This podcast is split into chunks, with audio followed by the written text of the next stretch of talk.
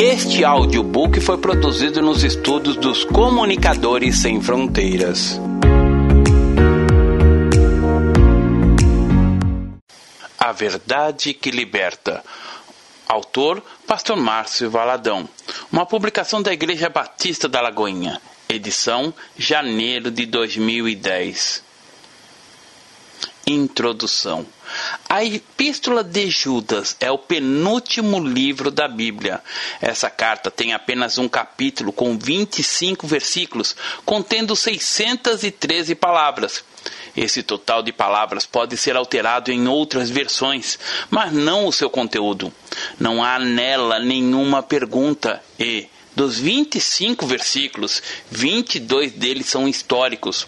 Um versículo é uma profecia que já foi cumprida. Os outros dois versículos também são profecias, mas ainda não foram cumpridas e tangem a respeito da volta gloriosa do Senhor Jesus Cristo. A carta de Judas é uma carta pessoal para uma ou mais congregações espalhadas pelo Império Romano. Nela, ele advertiu sobre os perigos que a igreja enfrentava na época, que, ao contrário do que se pensava, não se tratava de perigo como perseguição declarada, mas de heresias e distorções da fé. Judas, apesar de desejar escrever sobre a salvação, precisava alertar os leitores a respeito de homens imorais que pervertiam a graça. Por meio desta carta, ele advertiu aos crentes que fortalecessem o relacionamento com Deus em oração. A Epístola de Judas foi escrita em um período não muito diferente do que estamos vivendo, em que muitas vezes a verdade se encontra escondida, oculta época na qual cada vez mais cresce um número de falsos mestres. Judas, por intermédio desta carta, nos encoraja a firmar na fé e na oração assim como fizeram com as igrejas daquela época, pois é o Senhor que nos dirige, nos orienta sobre a verdade. Ele nos revela a sua verdade em Jesus, seu filho, João capítulo 1, verso 17, e também na sua palavra, que é a verdade. Salmos capítulo 25, verso 5 e João capítulo 17, verso 17. Nesse tempo em que vemos tantos escarnecedores que andam sobre ímpias paixões, espalham divisões e não caminham em espírito, distorcem a palavra de Deus em busca dos seus próprios interesses. O que devemos fazer é buscar na fé na oração, na comunhão com nosso Deus e em Sua palavra a verdade. Precisamos buscar a verdade que está em Cristo Jesus e Ele nos guardará dos tropeços, pois Ele é poderoso para vos guardar de tropeços e para que vos apresentar com exultação, imaculados diante da sua glória. Judas, verso 24. Querido ouvinte, busque a verdade. Você tem a palavra de Deus, mantenha-se firme na fé. Eu oro para que você seja encorajado por essa pequena, mas grande obra que explana e explica sobre a carta de Judas, esta que nos orienta a buscar sempre a Jesus, a palavra dele, ou seja, a verdade de Deus para nossas vidas. Pai, esta é a tua palavra bendita, que ela venha nos edificar, nos consolar e também nos exortar porque a palavra de Deus é viva e eficaz, e mais cortante do que qualquer espada de dois gumes, e penetra até ao ponto de dividir a alma e espírito, juntas e medulas, e é apta para discernir os pensamentos e propósitos do coração. E, mediante essa palavra viva, espada de dois gumes, possa cumprir o seu propósito em nós, penetrando e tirando tudo aquilo que é apenas o superficial e, muitas vezes, tão natural em nossa vida. Queremos viver, ó Pai, pautando o nosso existir pelos princípios da tua palavra. Senhor, eu reivindico cada coração que nesse momento está ouvindo este livro, para que a tua palavra possa alcançar o coração de cada um em todos os lugares onde quer que esteja. E que ao término desse estudo, cada um possa estar bem mais parecido com Jesus que a tua unção esteja na minha vida e na vida deste querido ouvinte, em nome de Jesus. Amém. Qual sua identidade? Judas, servo de Jesus Cristo e irmão de Tiago, aos chamados, amados em Deus Pai e guardados em Jesus Cristo, a misericórdia, a paz o amor vos sejam multiplicados. Amados, quando empregava toda a diligência em descrever-vos acerca da nossa comum salvação, foi que me senti obrigado a corresponder-me convosco, exortando-vos a batalhardes diligentemente pela fé que uma vez por todas foi entregue aos santos. Pois certos indivíduos se introduziram com dissimulação os quais, desde muito, foram antecipadamente pronunciados para esta condenação. Homens ímpios que transformam em libertinagem a graça do nosso Deus e negam nosso último soberano e Senhor, Jesus Cristo. Quero, pois, lembrar-vos, embora já estejais cientes de tudo uma vez por todas, que o Senhor, tendo libertado um povo, tirando-o da terra do Egito, destruiu depois os que não creram e os anjos os que não guardavam o seu estado original, mas abandonaram o seu próprio domicílio. Eles têm guardado sob trevas, em algemas eternas, para o juízo do grande dia, como Sodoma e Gomorra, e as cidades circunvizinhas que, havendo-se entregado à prostituição como aqueles, seguindo após outra carne, não são postas para exemplo do fogo eterno, sofrendo punição. Ora, estes, da mesma sorte, quais sonhadores alucinados, não só contaminam a carne, como também rejeitam o governo e difamam autoridades superiores. Contudo, o arcanjo Miguel, quando contendia com o diabo e disputava a respeito do corpo de Moisés, não se atreveu a proferir juízo infamatório contra ele. Pelo contrário, disse: O Senhor te repreenda. Estes, porém, quanto a tudo que não entenderem, difamam, e quanto a tudo aos que compreendem por instinto natural, como brutos sem razão, até nossas coisas se corrompem. Ai deles, porque prosseguiram pelo caminho de Caim e, movidos de ganância, se precipitaram no erro de Balaão e pereceram na revolta de Corá. Estes homens são como rochas submersas em vossas festas de fraternidade, banqueteando-se juntos, sem qualquer recato, pastores que a si mesmos se apacentam, nuvens sem água impelida pelos ventos, árvores em plena estação dos frutos, destes desprovidos, duplamente mortas, desraigadas, onde bravios do mar, que espumam as suas próprias sujidades, estrelas errantes, para as quais tem sido guardada a negridão das trevas para sempre. Quanto a estes foi que também profetizou Enoque, o sétimo depois de Adão, dizendo: Eis que veio o Senhor entre suas santas miríades, para exercer juízo contra todos e para fazer convictos todos os ímpios, acerca de todas as obras ímpias que impiamente praticaram e acerca de todas as palavras insolentes que ímpios pecadores proferiram contra ele. Os tais são murmuradores, são descontentes, andam segundo as suas paixões a sua boca vive propalando grandes arrogâncias. São aduladores dos outros por motivos interesseiros. Vós, porém, amados, lembrai-vos das palavras anteriormente proferidas pelos apóstolos de nosso Senhor Jesus Cristo, os quais vos diziam: no último tempo haverá escarnecedores, andando segundo as suas ímpias paixões são estes os que promovem divisões sensuais, que não têm o espírito. Vós, porém, amados, edificando-vos na vossa fé santíssima, orando no Espírito Santo, guardai-vos no amor de Deus, esperando a misericórdia do nosso Senhor Jesus Cristo, para a vida eterna. E compadecei-vos de alguns que estão na dúvida, salvai-os arrebatando-os do fogo. Quanto a outros, sede também compassivos em temor, detestando até a roupa contaminada pela carne. Ora, aquele que é poderoso para vos guardar de tropeços e para vos apresentar com exultação, imaculados diante da sua glória, ao único Deus, nosso Salvador, mediante Jesus Cristo, Senhor nosso, glória, majestade, império e soberania, antes de todas as eras, e agora e por todos os séculos. Amém. Judas capítulo 1, verso 25.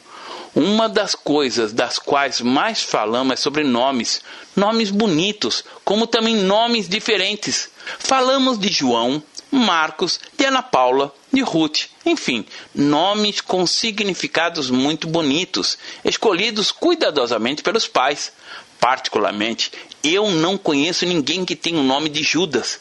Entretanto, Judas era um nome muito comum em Israel e não era um nome estranho se comparado aos nomes como Joaquim e Manuel em Portugal. No entanto, por causa de Judas Iscariotes, o que traiu Jesus, ninguém coloca o nome Judas em seu filho. Ninguém quer o codinome de traidor, pois é assim que apelidamos alguém que trai. Porém, quando conhecemos esse Judas da epístola, percebemos que ele fora bem diferente. Ele é uma pessoa na qual podemos perceber o imenso amor que sentia pelo Senhor Jesus. Para que você possa conhecer um pouquinho mais sobre quem é esse Judas, vamos ler esse texto do Evangelho de Mateus. Tendo Jesus proferido essas palavras, retirou-se dali, e chegando à sua terra, ensinando-os na sinagoga, de tal sorte que se maravilhavam e diziam: De onde lhe vem esta sabedoria e esses poderes miraculosos? Não é este o filho do carpinteiro? Não se chama sua mãe Maria e seus irmãos Tiago, José, Simão e Judas? Não vivem entre nós todas as suas irmãs? De onde lhe vem, pois, tudo isto? Mateus capítulo 13, versos 53 a 56.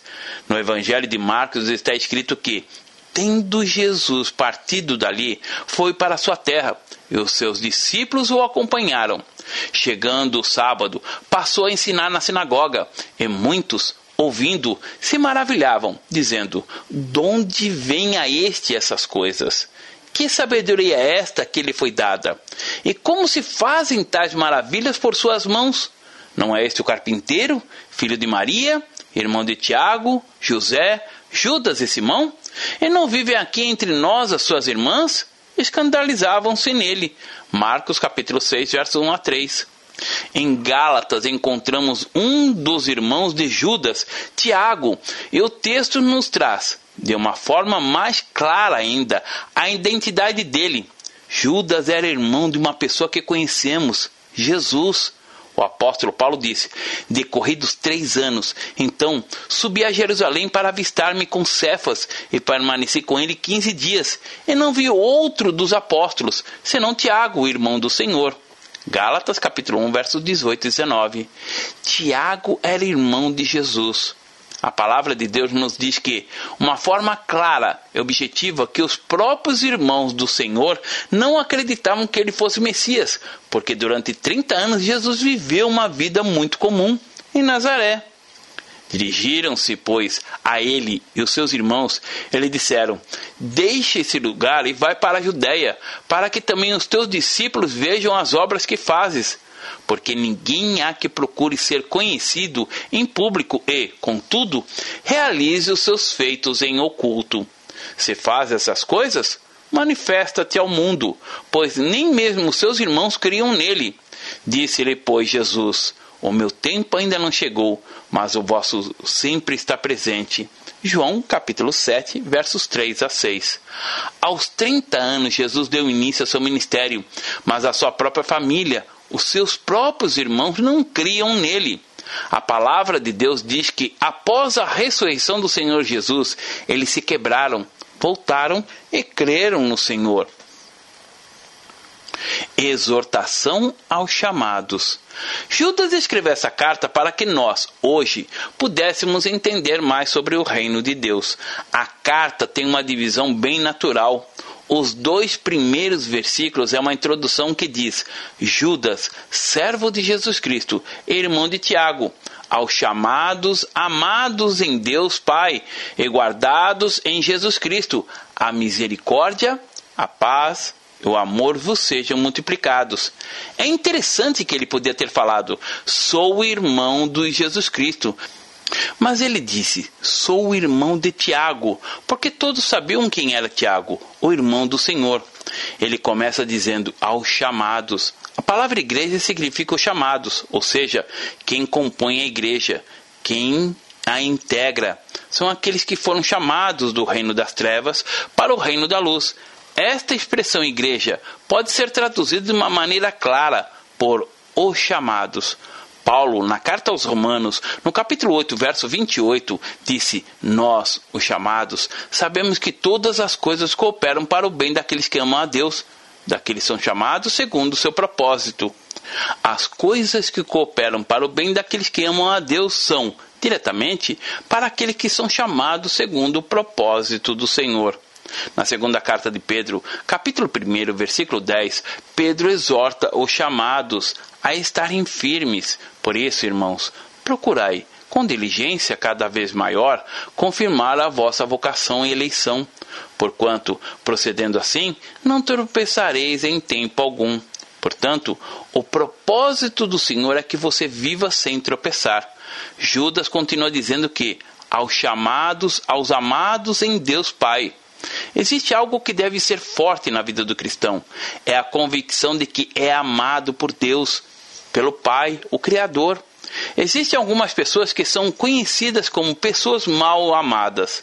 Às vezes você vê uma esposa triste, abatida, os olhos fundos e os cabelos em desalinho e percebe que ela é uma pessoa mal amada. Até mesmo um cachorrinho, quando é bem tratado, fica ao seu lado, mas quando é maltratado e alguém chega em casa, ele fica pelos cantos, acuado, com medo. Judas disse aos amados em Deus Pai: Não é apenas saber que Deus me ama, mas saber que sou amado por Ele. Isso faz toda a diferença.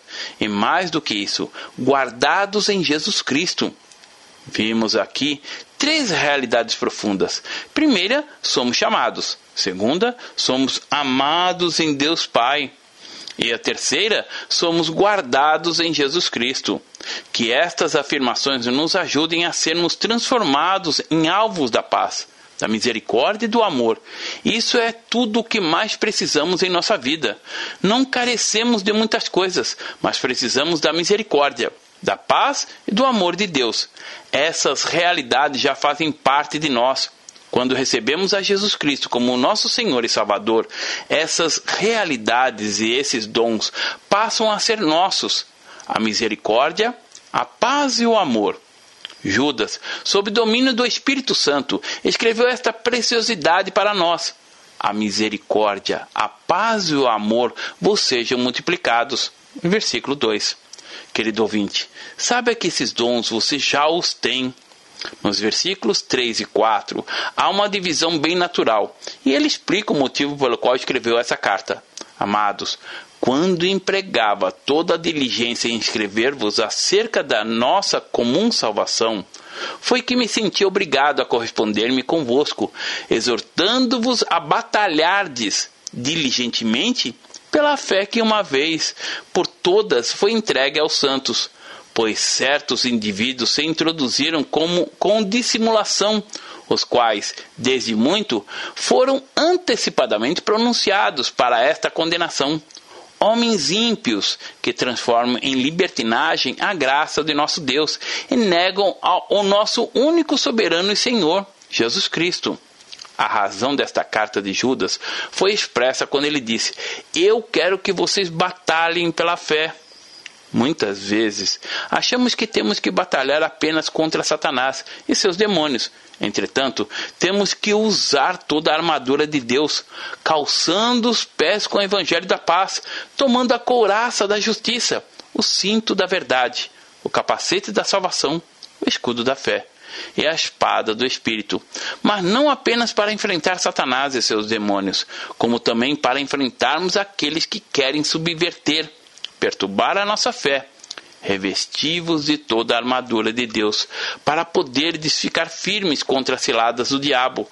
Efésios capítulo 6, versos 10 a 11.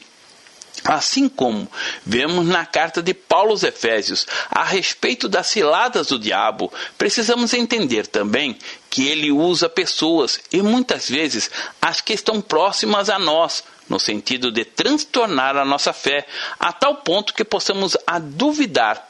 Isso é subverter, perturbar a nossa fé. Porém, se estivermos preparados com toda a armadura de Deus, não iremos cair na conversa tola do diabo e nem cair nas insinuações lançadas contra nós. Temos vivido uma época de muitas confusões. Muitas são as mentiras contadas em nome de Deus, verdadeiros absurdos. Convivemos com um irmão que fora membro da Igreja Batista da Lagoinha, porém depois de um tempo ele se mudou para São Paulo e passou a congregar em outra igreja. Conversando com ele, esse me disse: Pastor, eu agora estou na fé e finalmente achei a verdade. E ele me confabulou que passara a tomar banho de calção. Então lhe perguntei: Mas por quê? Ele disse: Ah, porque se Jesus voltar e eu estiver nu, eu não vou subir. Tive que me conter para não deixá-lo constrangido. Isso não tem nada a ver com o que a palavra de Deus diz, mas a pessoa estufa o peito e diz: Eu achei a verdade. Não é por esse caminho. Isso é infantilidade. Infelizmente, há muitas distorções da fé. Amados, quando empregava toda a diligência em escrever-vos acerca da nossa comum salvação, Judas capítulo, verso 3, a salvação é comum a todos. Não existe uma salvação diferenciada para cada cristão que congrega em denominações diferentes. A salvação é uma só. Não há um preço diferenciado para cada um. Jesus Cristo pagou o mesmo preço pela minha e pela sua redenção. E para cada um neste planeta aceita o sacrifício feito por Jesus na cruz. Muitos dizem que existe a igreja verdadeira, a igreja que está com a doutrina certa, porém isso não existe. A palavra de Deus é clara quando diz: da nossa comum salvação. Judas, percebendo isso, disse que me senti obrigado a corresponder-me convosco, exortando-vos a batalhardes diligentemente pela fé que uma vez por todas foi entregue aos santos. Verso 3. A fé que foi entregue aos santos não significa uma crença, mas toda uma estrutura doutrinária, ou seja, toda a compreensão da fé em Jesus Cristo e que já nos foi entregue. A verdade está na palavra nas Escrituras. Não existe revelação fora das Escrituras. E conhecerás a verdade. As Escrituras dizem que o meu povo está sendo destruído, mas não pelo pecado, porque pecado recebe perdão. O meu povo está sendo destruído porque lhe falta conhecimento. Oséias, capítulo 4, verso 6. Falta o conhecimento e normalmente as pessoas fracas na fé se impressionam muito mais com shows evangélicos do que a palavra de Deus. Muitas vezes a palavra de Deus é desprezada. No entanto, o que alimenta nossa alma é a palavra de Deus. O que nos traz fé é a palavra de Deus. O Senhor disse que não só de pão viverá o homem, mas de tudo o que procede da boca do Senhor viverá o homem. Deuteronômio, capítulo 8, verso 3. Certo momento, quando uma multidão seguia Jesus, após ter multiplicado os pães, ele disse: Eu sou o pão da vida. O que vem a mim jamais terá fome, e o que crê em mim jamais terá sede. João, capítulo 6, verso 35. Porém, a multidão partiu e só ficaram os discípulos. Jesus então falou: Porventura, quereis também vós outro retirar-vos? E os discípulos responderam: Senhor, para quem iremos? Tu tens as palavras de vida eterna. João capítulo 6, versos 67 e 68. Há uma fé pela qual temos que batalhar. Entretanto, como batalhar se não conhecemos as Escrituras? Todos os erros, todas as heresias, todas as situações as mais terríveis que têm destruído vidas acontecem exclusivamente por falta de conhecimento da palavra de Deus. Uma das palavras que vemos na carta de Judas está no versículo 4. Ele diz a respeito das pessoas que estão criando confusões na igreja e apontou diretamente dizendo que certos indivíduos, certos irmãos amados, ou seja, pessoas que tinham cara de irmãos, mas não eram, pois certos indivíduos se introduziram com dissimulação. Ele foi direto ao alvo. Os irmãos eram lobos vestidos de cordeiros. Vejamos um exemplo de pessoas assim. Uma irmã que havia chegado de uma cidade do interior nos contou sobre um homem que chegara à igreja da cidade dizendo ser pastor. Este era uma pessoa astuta, esperta, que impressionava muitos. Porém, aquele homem era um estelionatário. Ele criou uma grande confusão naquele lugar e acabou sendo preso. Ao chegar na prisão, mandaram que ele tirasse toda a roupa, e para surpresa de muitos, o corpo dele era todo depilado, e em sua mala tinha todo tipo de roupa feminina, até mesmo uma peruca. Imagine o estrago que tudo isso causou, a destruição que ali fora provocada, a confusão que ali foi criada. Infelizmente, há muita confusão em muitos lugares. É por causa de pessoas assim, indivíduos dissimulados que, muitas vezes, encontramos ovelhinhas cheias de carrapichos, machucadas e feridas. Certos indivíduos se introduziram com dissimulação, os quais, desde muito, foram antecipadamente pronunciados para esta condenação. Homens ímpios que transformam em libertinagem a graça do nosso Deus está no verso 4. Pessoas que diziam: Olha, você pode fazer o que você quiser, porque a graça de Deus é maior do que o juízo dele.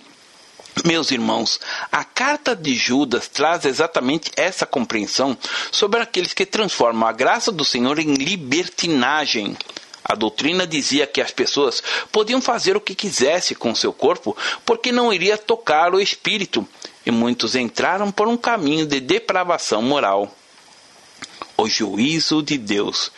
Quero, pois, lembrar-vos, embora já estejais cientes de tudo uma vez por todas, que o Senhor, tendo libertado um povo, tirando-o da terra do Egito, destruiu, depois, os que não creram e os anjos os que não guardavam seu estado original, mas abandonaram seu próprio domicílio ele tem guardado sob trevas, em algemas eternas, para o juízo de grande dia, como Sodoma e Gomorra, e as cidades circunvizinhas, que havendo se entregado à prostituição com aqueles, seguindo após outra carne, são postas para exemplo de fogo eterno, sofrendo punição. Judas, versos 5 a 7. Há três revelações nesse texto. A primeira é a história de Israel, a segunda, a história dos anjos que se rebelaram. E a terceira, a história de Sodoma e Gomorra. Nas três revelações houve punição, o juízo de Deus. Na história de Israel, aproximadamente 650 mil judeus saíram do Egito, quando Moisés tirou o povo de lá. Cerca de 650 mil atravessaram o Mar Vermelho, mas diz a palavra que durante toda aquela caminhada eles murmuraram, pecaram e blasfemaram contra o Senhor. Por esse motivo veio o juízo de Deus. De todos os que saíram do Egito, apenas dois entraram na terra prometida, Josué e Caleb. E rest o restante daquela geração ficou pelo caminho.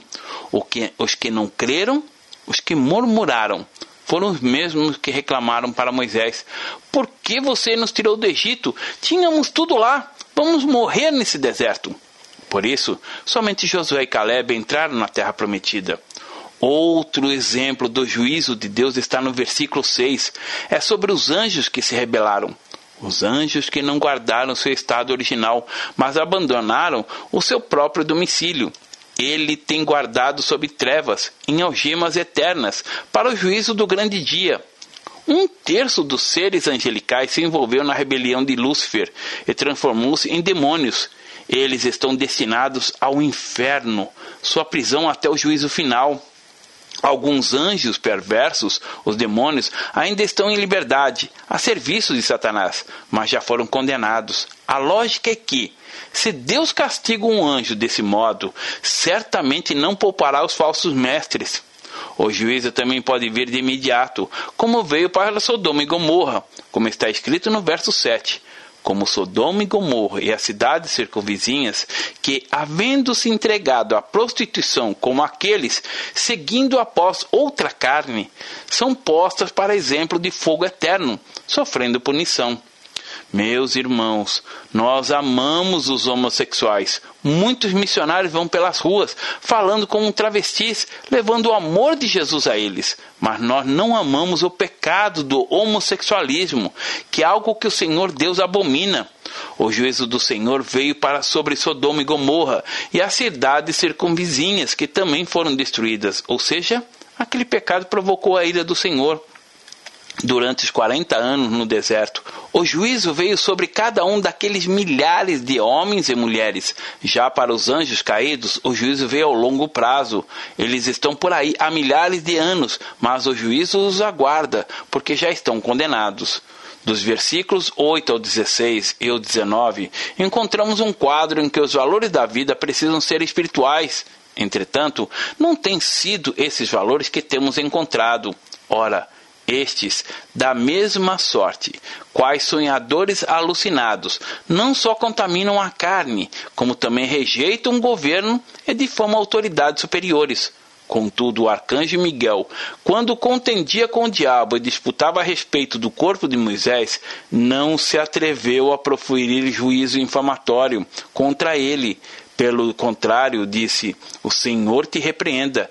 Estes, porém, quanto a tudo o que não entendem, difamam e, quanto a tudo o que compreende por instinto natural, como brutos sem razão, até nossas coisas se corrompem.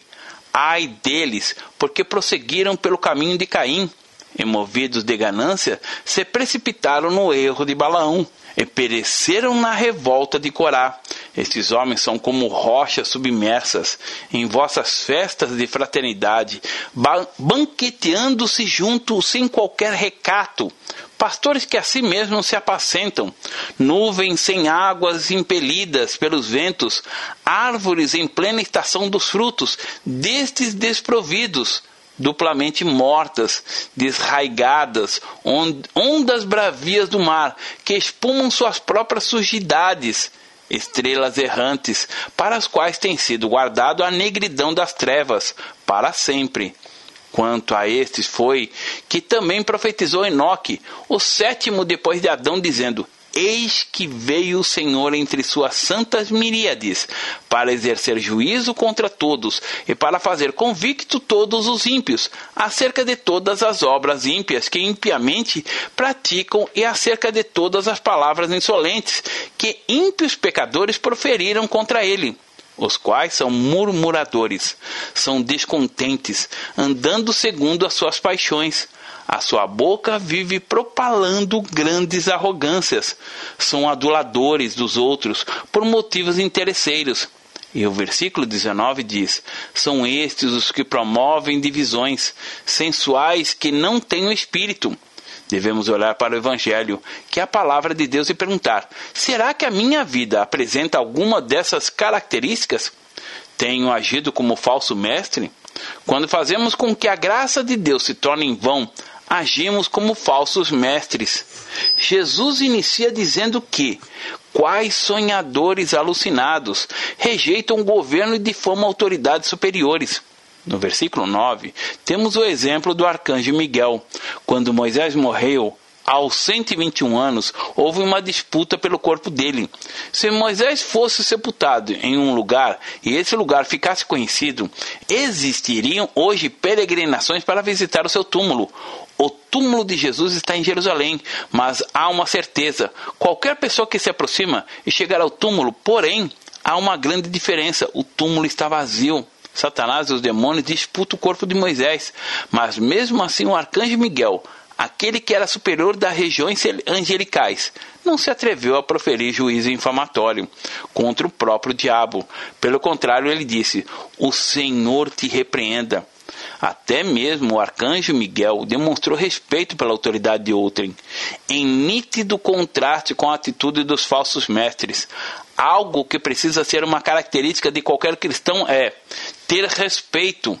Judas, no versículo 10 disse: estes, porém, quanto a tudo que não entendem, difamam e, quanto a tudo que compreendem por instinto natural, como brutos sem razão, até nessas coisas se corrompem.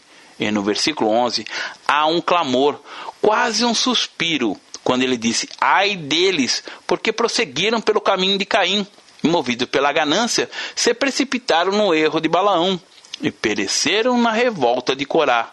Ele representa três homens: Caim, Balaão e Corá. Balaão foi um profeta. Balaque mandou que ele fosse amaldiçoar o povo de Israel, mas ele não conseguia, pois Balaão conhecia o Deus verdadeiro, embora recorresse aos encantamentos e adivinhações. Entretanto, mesmo Deus lhe dizendo que não fosse, Balaão esperava que Deus mudasse de ideia e lhe permitisse ir. Deus concedeu permissão, mas também expressou seu desagrado com isso e com o amor de Balaão às riquezas. Números capítulo 22, versos 18 a 20. No meio do caminho, até uma jumenta falou com ele sobre o seu erro. No entanto, Balaão ensinou o povo a pecar. Números capítulo 31, versículo 16, nos relata sobre o pecado de Balaão. Ele ensinou o povo a pecar. Balaão trouxe para o meio do arraial do povo de Deus mulheres ímpias, e os homens se misturaram com elas, e elas o levaram aos ídolos. Já o caminho de Caim é o egoísmo. Ele tinha um irmão, Abel, e houve um momento em que o Senhor lhe disse: Caim, onde está o seu irmão? E ele respondeu: Sou eu, porventura, guardador do meu irmão? Eu não tenho nada a ver com ele. Eu cuido da minha vida. É cada um por si. Mas não é bem assim. Nós somos responsáveis uns pelos outros. Igreja é família. Tem que existir responsabilidade. Igreja traz privilégios, sim. Mas, por outro lado, há um desafio muito grande que é o de sermos guardadores uns dos outros. O caminho de Caim que o levou à destruição foi exatamente este. Eu não tenho nada a ver com meu irmão. Sou eu, porventura, guardador do meu irmão? Nós temos uma responsabilidade com o outro, com você. Caim era egoísta, ou seja, o eu no centro de tudo. A vida é minha, eu faço o que quiser, eu não tenho nada a ver com o outro. Mas, à medida que você vai vivendo a verdade da palavra e quando o verdadeiro sentido da igreja começa a dominar sua vida, você começa a perceber que as atitudes que toma têm grande influência na vida do seu irmão. Você pode levantar o seu irmão ou derrubá-lo. Quantas vezes pessoas que caminhavam tão bem, de repente, naufragaram na fé por causa de um mau testemunho? Jesus fala sobre isso em Lucas capítulo 17, versos 1 e 2. Disse Jesus a seus discípulos: É inevitável que venham escândalos, mas ai do homem pelo qual eles vêm. Melhor fora que se pendurasse ao pescoço uma pedra de moinho e fosse atirado no mar, do que fazer tropeçar a um desses pequeninos. Tenha cuidado, a igreja é formada por pessoas humanas, de carne e osso, e pessoas são falhas, não são anjos. Nunca seja problema na vida de ninguém. Não seja motivo de tropeço aos pequeninos no Senhor. Você precisa dizer em alta voz para você mesmo: No que depender de mim, serei uma bênção nas mãos de Jesus. Outro homem que Judas mencionou foi o Corá. Esse homem provocou uma revolta entre o povo de Israel. Números capítulo 16, nos primeiros 31 versículos, mostram a história desta rebelião. Corá se levantou contra Moisés, dizendo: Por que somente Moisés é quem fala? Nós também podemos falar. Mas havia um espírito por detrás dele. Moisés tinha uma autoridade delegada por Deus, e só tem autoridade quem está debaixo da autoridade. Cuidado com os falsos mestres. Por que será que o mundo não veio ainda para os pés de Jesus? Será que é por falta de pregação? Será que você conhece alguém que nunca ouviu falar de Jesus? é porque está faltando garra no sentido de batalhar pela fé. E batalhar pela fé é ter a vida tão bonita sob o controle do próprio Espírito do Senhor. No versículo 12, ele continua dizendo que eles banqueteavam junto, sem qualquer recato, pastores que a si mesmos se apacentam, nuvens sem água impelidas pelos ventos, como aquelas nuvens escuras em que há relâmpagos e trovões, e pensamos que vai cair uma tempestade, mas não chove, não cai nenhum pingo. É como aquele irmão que diz que faz e acontece, mas é só barulho, não tem nada nuvens sem água, impelidas pelos ventos, vão para um lado e para o outro, seguem as mais estranhas doutrinas, mas a fé não é isso. Fé é relacionamento com Jesus. São como árvores em plena estação de frutos, destes desprovidos, duplamente mortas, desraigadas. Mas que frutos são esses que o Senhor espera? os frutos do Espírito. E Paulo cita-os um a um: amor, alegria, paz, longanimidade, benignidade, bondade, fidelidade, mansidão, domínio próprio. Contra essas coisas não há lei. Gálatas capítulo 5, versos 22 e 23.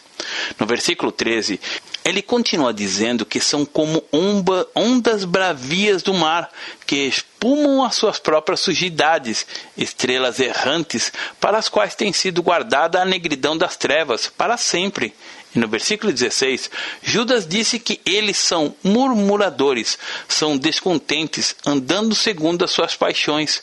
A sua boca vive propalando grandes arrogâncias. São aduladores dos outros, por motivos interesseiros. Qual é o nível da murmuração que existe em sua vida? No versículo 17 e 18, ele abriu um parêntese. Depois de fazer essa radiografia tão negativa, mas real, Judas disse: Vós, porém, amados, lembrai-vos das palavras anteriores proferidas pelos apóstolos de nosso Senhor Jesus Cristo, os quais vos diziam: No último tempo haverá escarnecedores andando segundo as suas ímpias paixões Estamos vivendo esse tempo e as Escrituras dizem que nesse tempo quem é limpo vai se limpar cada vez mais, mas quem é sujo, cada vez mais se suja ainda mais. Dar-se-á início a uma enorme separação na igreja. As pessoas começarão a tomar as suas posições e aqueles que são firmes irão ficar mais firmes. Porém, aqueles que não são firmes, aqueles que não querem absolutamente nada, irão se afastar e muitos desses não procurarão estar nem em outras igrejas. Esse será um período em que o juízo virá. No versículo 19, ele continua dizendo que são estes os que promovem divisões sensuais que não têm o Espírito. Ninguém pode dizer que tem o Senhor Jesus como realidade na sua vida, a não ser que seja pelo Espírito Santo. Quem não tem o Espírito Santo não nasceu de novo não tem a vida. Se uma pessoa não tem o Espírito Santo morando nela, significa que não nasceu de novo, porque o novo nascimento é fruto da obra do Espírito Santo. Fé e oração.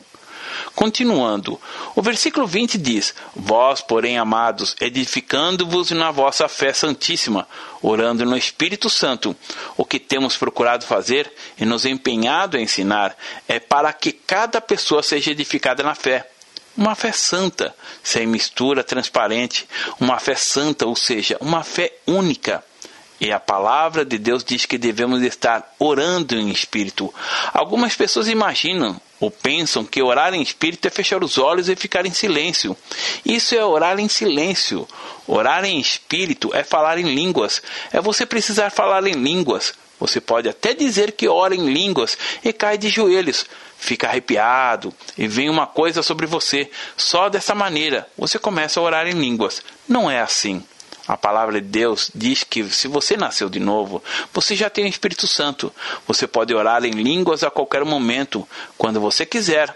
Se você já tem o Espírito, não existe isso que vem algo e que ele toma de tal modo que não consegue se controlar. O Espírito Santo habita em nós e é por isso que temos que orar em línguas.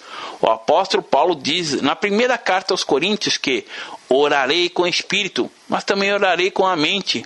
1 Coríntios capítulo 14, verso 15. Quando você ora com a mente, você pensa no que vai falar, mas orar em línguas não. Você precisa falar em línguas porque à medida que fala em línguas, edifica a si mesmo. O que fala em outra língua, a si mesmo edifica. 1 Coríntios capítulo 14, verso 4. É o que Judas nos ensinou. Vós, porém, amados, edificando-vos na nossa fé santíssima, orando no Espírito Santo. Judas Verso 20. Paulo também disse: Com toda oração e súplica, orando em todo tempo no Espírito, e para isto vigiando com toda perseverança, e súplica por todos os santos. Efésios capítulo 6, verso 18. Ele disse também em Romanos, capítulo 8, versículo 36, que diz: Como está escrito, por amor a ti somos entregues à morte do dia todo, fomos considerados como ovelhas para os matadouros. Romanos capítulo 8, verso 36. Já aconteceu com você de não saber como orar? Paulo afirma que nós não sabemos orar como convém. Mas que também o Espírito, semelhantemente, nos assiste em nossa fraqueza, porque não sabemos orar como convém, mas o mesmo Espírito intercede por nós sobremaneira com gemidos inexprimíveis. Romanos capítulo 8, verso 26. E o Espírito Santo habita em nós. O nosso corpo é templo dele. É ele quem intercede por nós sobremaneira com gemidos inexprimíveis. E isso acontece quando oramos em espírito. Voltando para Judas, versículos 21 e 22, ele disse que devemos nos guardar no amor de Deus, esperando a misericórdia do nosso Senhor Jesus Cristo para a vida eterna e compadecei-vos de alguns que estão em dúvida. O oposto da fé não é incredulidade, mas sim a dúvida. A dúvida sempre vem com aquela interrogação: será? E no versículo 23 diz que nós devemos salvar os que estão em dúvida, arrebatando-os do fogo. Você pode até dizer que quem salva é Jesus, está certo, mas o instrumento para a salvação desses é você. Seu coração precisa estar cheio de compaixão por eles. Salvai-os, arrebatando-os do fogo. E quem vai fazer esse trabalho é você. E você quem irá arrebatar do fogo o seu colega de trabalho, o seu vizinho, o seu parente, o seu marido, ou a sua esposa, ou seus filhos que ainda não vieram para o Senhor. Muitas vezes achamos que temos muito tempo, sendo que o único tempo que temos é o dia de hoje. O dia de amanhã acontecerá pela misericórdia de Deus, e ninguém pode dizer como será o amanhã, pois não sabemos do amanhã. Hoje você está em pé, vivo, mas só Deus sabe se amanhã será assim. Recordo-me de uma irmã, a Suzy, uma jovem que, quando estava vindo para o templo, passou mal dentro do ônibus e foi levada rapidamente para o hospital, e ela veio a falecer. Muitas vezes falamos que temos muito tempo, mas o único tempo que temos é hoje. Jesus disse: Qual de vós, por ansioso que esteja, pode acrescentar um côvado ao curso de sua vida? Mateus capítulo 6, verso 27. Nosso tempo é hoje. Invista na sua casa. Invista em seus colegas. A pior coisa que você pode experimentar na vida é ir à sepultura de alguém com as suas mãos manchadas pelo sangue daquela pessoa ou seja, você teve a oportunidade de falar de Jesus para ela e não falou. Você pode falar, mas pastor, ser crente é muito difícil. E eu digo que realmente é difícil. Entretanto, Jesus falou: Entrai pela porta estreita, largue a porta espaçoso, o caminho que conduz para a perdição, e são muitos que entram por ela. Mateus capítulo 7, verso 13. Mas não existe nada mais glorioso do que cumprir o querer do Senhor. Conclusão. Nos versículos 24 e 25 de Judas apresenta uma doxologia, ou seja, uma adoração que diz: Ora, aquele que é poderoso para vos guardar de tropeços e para vos apresentar com exultação. Ele começa mostrando a grandiosidade do Senhor. Ele diz: aquele que é poderoso para vos guardar de tropeços. Ele lhe guarda para que não tropece e não leve ninguém a tropeçar por causa da sua vida. Essas pessoas, as quais Judas mencionou, serviam de pedra de tropeço para os outros. Entretanto, o Senhor é poderoso para vos guardar de tropeços. Ele é poderoso. Tudo que nossos olhos podem ver foi criado por Ele, e Ele tem mantido tudo pelo seu poder. Nosso Deus é poderoso para nos guardar de tropeços. Se você se esquecer de tudo o que ouviu sobre esse livro de Judas, não se esqueça dessa palavra.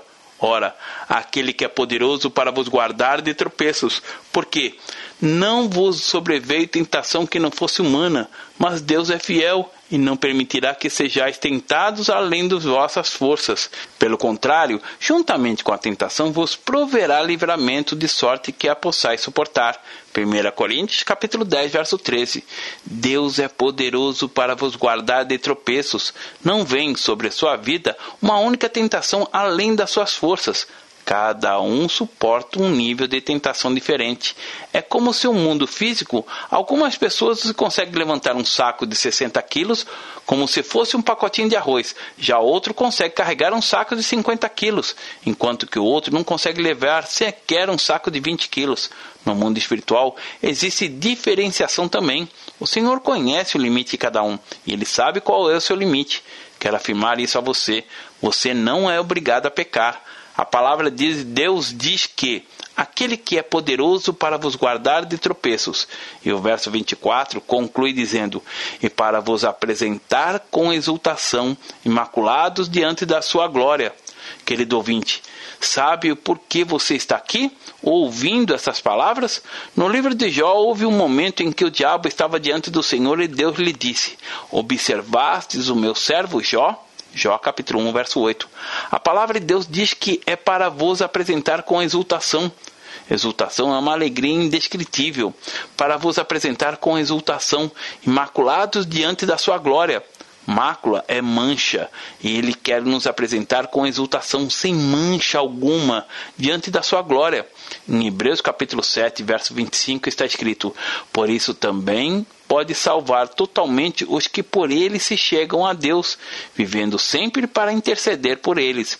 E o texto de Judas, no verso 24 e 25, reafirmam: Ora, aquele que é poderoso para vos guardar de tropeços e para vos apresentar com exultação, imaculado diante da sua glória, ao único Deus, nosso Salvador, mediante Jesus Cristo, Senhor nosso, glória, majestade, império e soberania, antes de todas as eras, e agora por todos os séculos. Amém.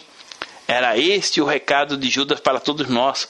Você foi chamado Judas, servo de Jesus Cristo e irmão de Tiago, aos chamados, amados em Deus Pai e guardados em Jesus Cristo. A misericórdia, a paz e o amor sejam multiplicados. Que você tome posse dessa misericórdia, da paz e do amor exortando-vos a batalhar diligentemente pela fé que uma vez foi to, to, a todos foi entregue aos santos. Você foi chamado não apenas para viver a fé, mas para batalhar pela fé. A fé que lhe foi entregue, a fé que a palavra de Deus. Não torne de maneira alguma vã a graça do Senhor Jesus, o plano foi frustrado para os israelitas que pereceram no deserto. Os anjos que se rebelaram estão em cadeias eternas. Sodoma e Gomorra foram destruídas. O Senhor disse para não tomarmos o caminho de Caim, o caminho do egoísmo, o caminho da independência, dizendo: Eu não tenho nada a ver com meu irmão o caminho de Balaão, que levou os outros a pecarem, e o caminho de Corá, que levou outros ao caminho da rebelião. O plano de Deus continua sendo um. Deus sempre quis ser uma família em que todos os seus filhos fossem semelhantes ao próprio Filho Jesus Cristo. Este é o sonho do Senhor. O que mais ele poderia fazer que ele ainda não fez? Por isso, busque a, a verdade da palavra de Deus. Ore em espírito, não tropece. Ora, aquele que é poderoso para vos guardar de tropeços e para vos apresentar com exultação imaculados diante da sua glória. Você não precisa tropeçar absolutamente em nada. Há poder no sangue de Jesus. Deus lhe abençoe. Pastor Márcio Valadão. Jesus te ama e quer você.